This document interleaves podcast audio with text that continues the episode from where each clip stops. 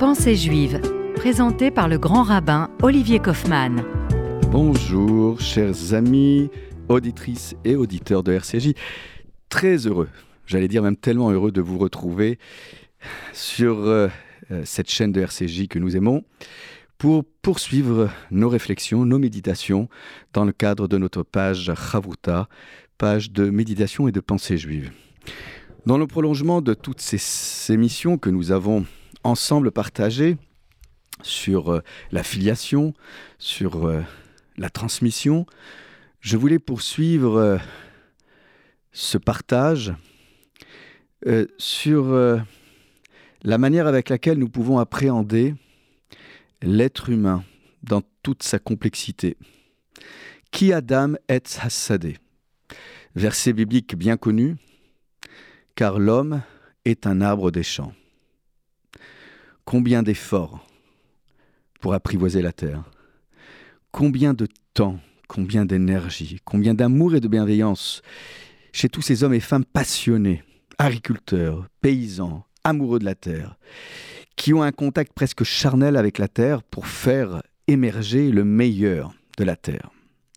J'ai pour habitude de dire à nos enfants du Talmud Torah, surtout au moment phare de la bar ou de la bat mitzvah, que le deuxième morceau du schéma Israël, qui parle de la production agricole, de la quantité de pluie qui vont irriguer et nourrir les sillons de la terre, tout cela pour euh, leur expliquer que bien, bien avant que l'écologie politique naisse, la Torah nous imposait comme un impératif de vie de ne jamais se prendre pour Dieu sur terre, de ne jamais se croire seul sur terre. Nous ne sommes pas seuls. Nous avons euh, autour de nous des environnements multiples. Et lorsqu'on se prétend juif, et de surcroît observant, on ne peut pas euh, être dans l'entre-soi et ne pas regarder ce qui se déroule autour de nous. L'environnement minéral, végétal, animal et humain. Ce sont les mêmes éléments constitutifs du Jardin d'Éden sur lequel Adam devait porter un regard au point que le texte biblique dit clairement Vaikra ha-Adam Shemot.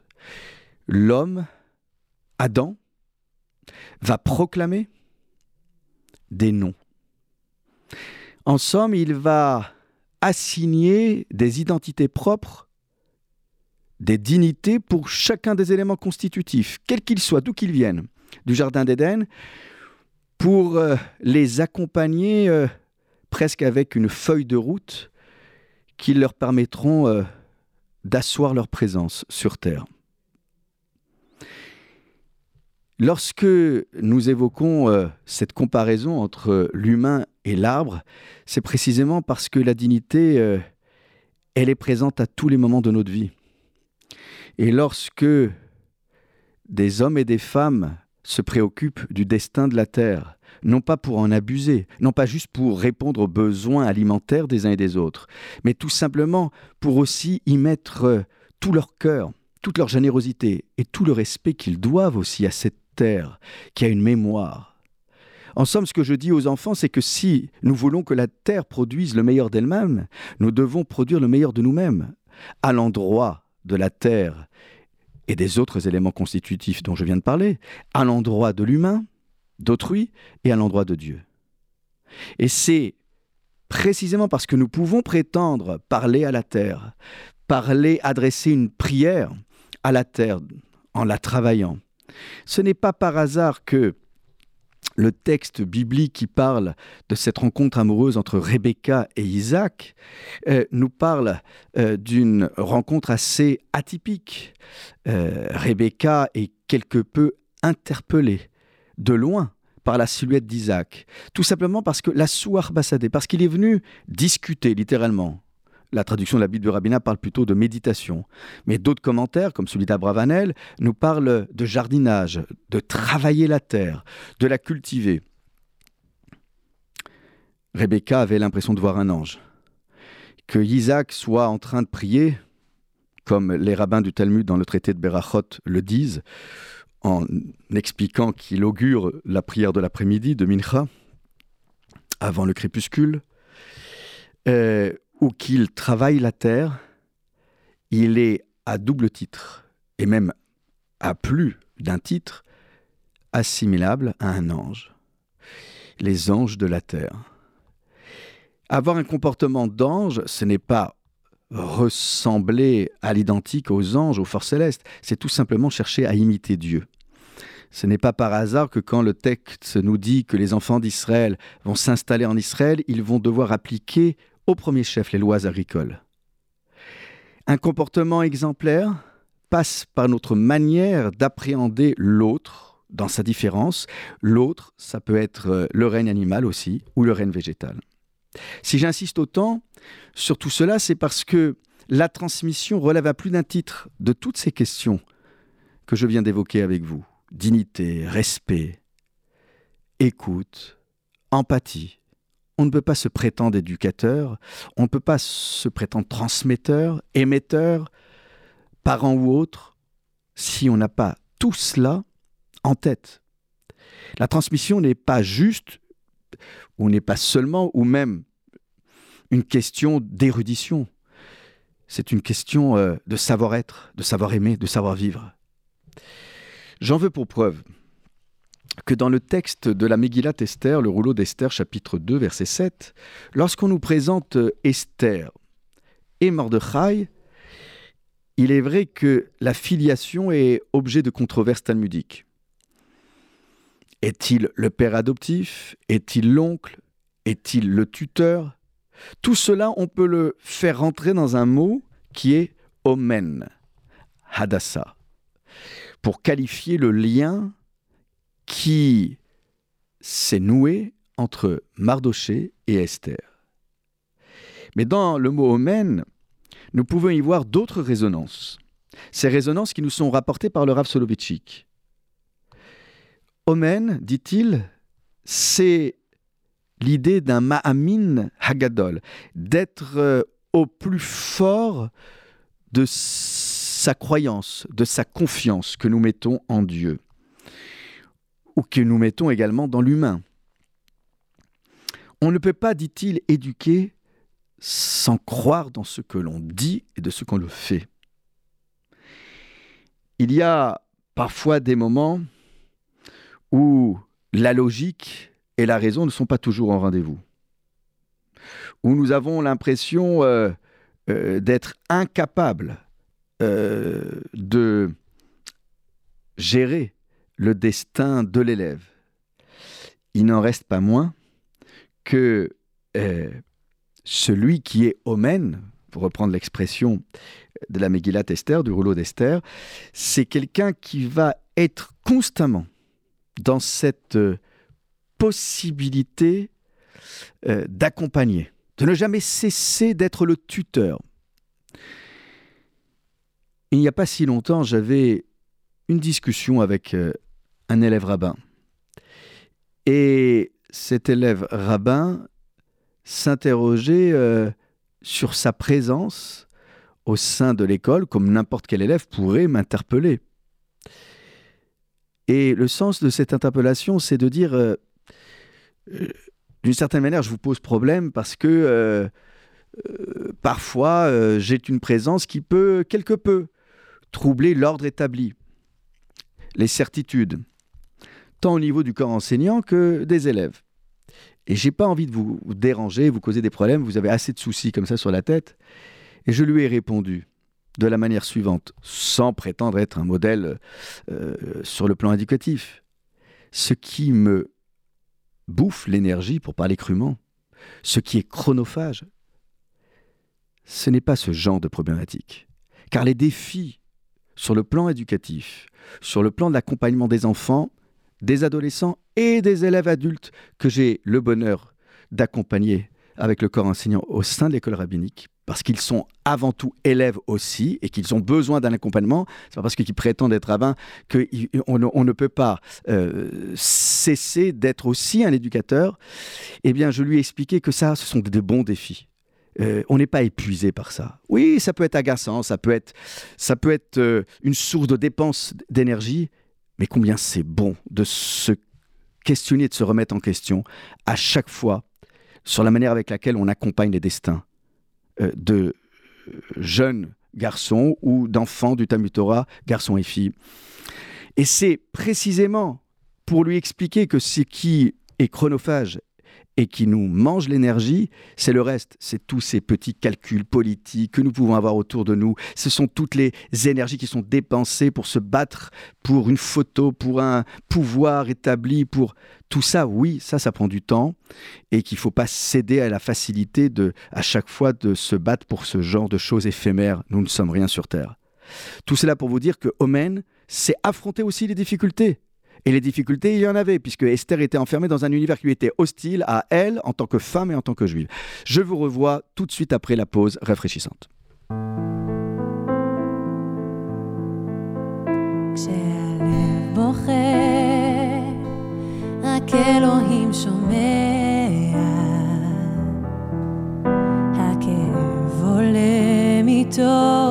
לפני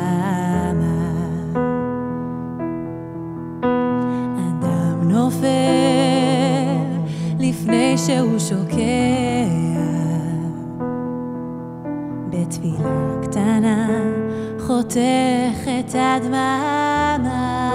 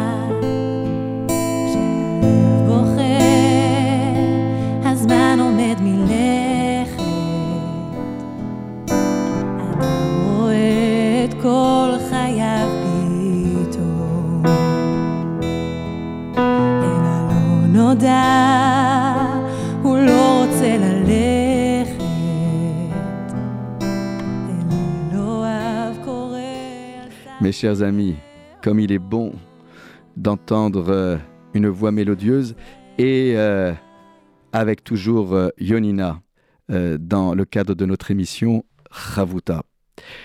Omen.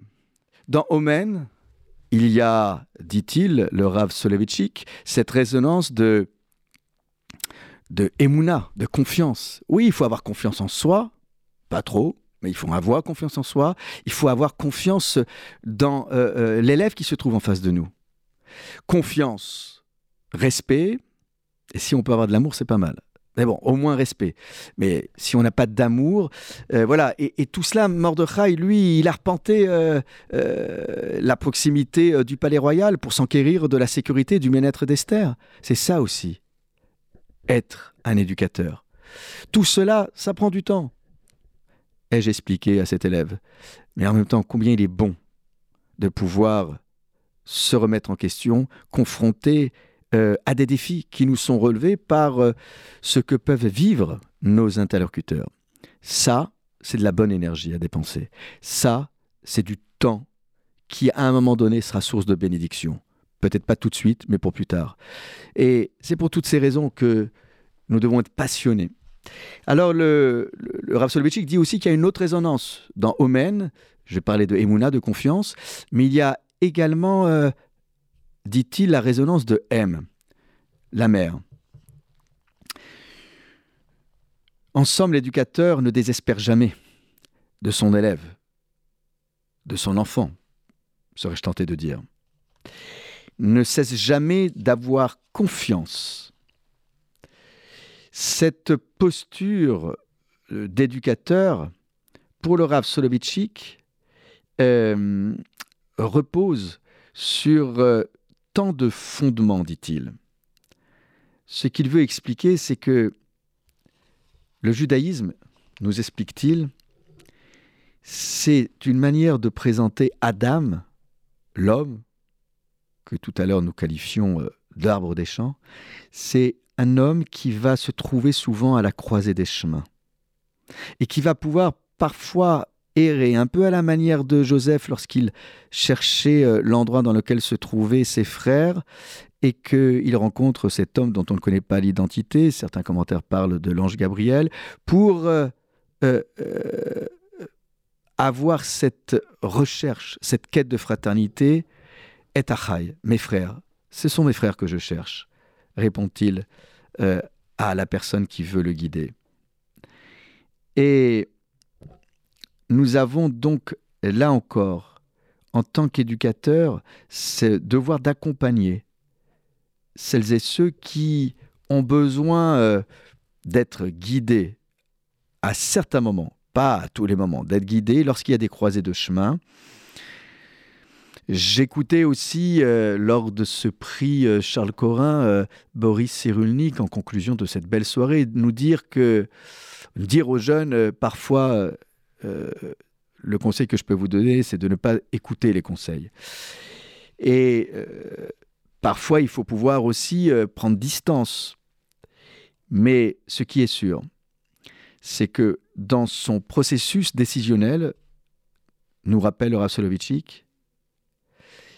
c'est toujours d'avoir à l'esprit l'idée que nous sommes de manière perpétuelle en train de construire, de façonner notre être que le Tselem Elohim, cette image de Dieu qui est en chacun de nous, n'est pas inerte, elle doit être mise en mouvement par nos activités, nos réflexions, nos décisions.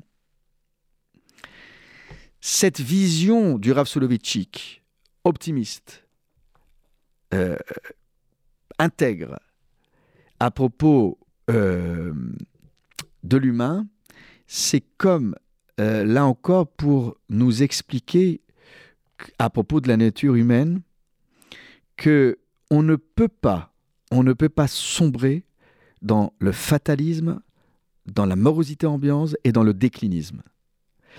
Lorsque j'ai quelqu'un en face de moi, je dois le considérer comme le potentiel maximal, voire ultime, de ce Tzedem Elohim, de cette image de Dieu. Ce que veut nous dire le Rav Soloveitchik, c'est que le judaïsme consacre le Adam, l'humain, non pas pour le mettre sur un piédestal, mais pour lui donner une place à part entière. Chacun doit trouver sa place dans l'univers, dans le monde, dans l'humanité. Cette étincelle divine, que nous qualifions de Tselem Elohim, d'image de Dieu, euh, elle doit être au cœur à chaque fois de nos interventions. Le défi est clair. Ne jamais, ne jamais sombrer dans le pessimisme. L'humain a des forces. Il est par nature, je dis bien par nature, bon, même si euh, les textes nous expliquent qu'il est depuis sa jeunesse euh, capable d'être mauvais. Mais nous devons tout faire pour faire émerger, pour faire prendre conscience à notre interlocuteur, en tant qu'éducateur, nous devons mettre l'élève en position de déceler en lui-même des ressources insoupçonnées. Des ressources insoupçonnées qui lui permettent aussi de maîtriser toutes les forces antagonistes qui parfois s'expriment en lui. Cette force qui parfois nous dépasse, face à laquelle on a l'impression de ne rien pouvoir, eh bien, nous devons donner la possibilité d'avoir une assurance personnelle pour ne jamais euh, se retrouver confronté à ses propres contradictions. Mes chers amis, je vous souhaite un bon Shabbat. Soyez heureux, soyez bénis. À très vite. Shabbat Shalom.